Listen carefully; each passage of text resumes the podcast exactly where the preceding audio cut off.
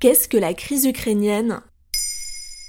Merci d'avoir posé la question. C'est une crise qui se joue loin des caméras et de la pandémie de Covid-19, mais qui inquiète. L'Ukraine et les États-Unis accusent la Russie d'avoir massé 100 000 soldats russes à la frontière ukrainienne afin de marcher sur sa capitale, Kiev. Ce que Moscou dément évidemment. Mais comment ça a commencé? Rappelez-vous de la crise en Crimée en mars 2014. Celle-ci avait elle-même été déclenchée par la révolution de Maïdan, du nom de la place publique à Kiev, où des manifestations avaient eu lieu pour un rapprochement entre l'Europe et l'Ukraine. Des ambitions stoppées net par la fuite du président ukrainien en Russie. Ce après quoi, la Russie viole le droit international et annexe la Crimée, autrefois région russe. Et ensuite? En Crimée, plusieurs territoires manifestent leur soutien à Moscou et se disent séparatistes pro-russes et russophones d'ailleurs. La guerre qui en découle fait plus de 13 000 morts.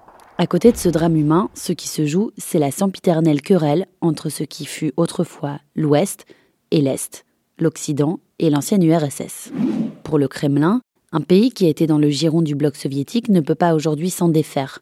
Selon Alexandra Goujon, maîtresse de conférence à l'Université de Bourgogne et spécialiste de l'Ukraine au micro de nos confrères de France Info. Vladimir Poutine considère que les anciens pays satellites doivent rester dans le giron russe. Il pense même que les Ukrainiens et les Russes ne forment qu'un même peuple, que l'Ukraine n'est pas un véritable État et que le Kremlin est légitime pour décider de son sort. Or, ce qui se passe en ce moment, c'est justement ça.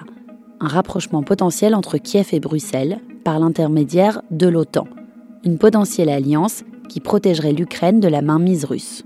Depuis 2016, l'organisation politico-militaire fournit un soutien à Kiev en termes de cybersécurité et de logistique notamment. Et là, où en est-on? Pour les observateurs internationaux, il est peu probable que Moscou attaque l'Ukraine par son sol.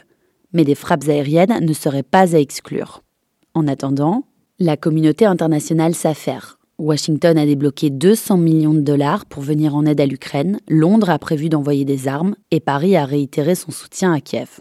Tous proposent de réinstaurer un dialogue et d'y inviter la Russie. Mais pour la Pologne et les pays baltes, par exemple, pas question de pourparler. La Russie constitue une menace. L'Ukraine occupe une position stratégique avec la mer Noire qui communique directement avec la Méditerranée. De plus, elle est constamment courtisée entre deux grandes puissances, l'Europe et ses alliés américains, et la Russie en face. Voilà ce qu'est la crise ukrainienne. Et depuis le 13 janvier 2022, le podcast Maintenant vous savez, c'est aussi un livre. Alors courez chez votre libraire et découvrez plus de 100 sujets différents pour briller en société. Maintenant, vous savez, un épisode écrit et réalisé par Johanna Cincinnatis.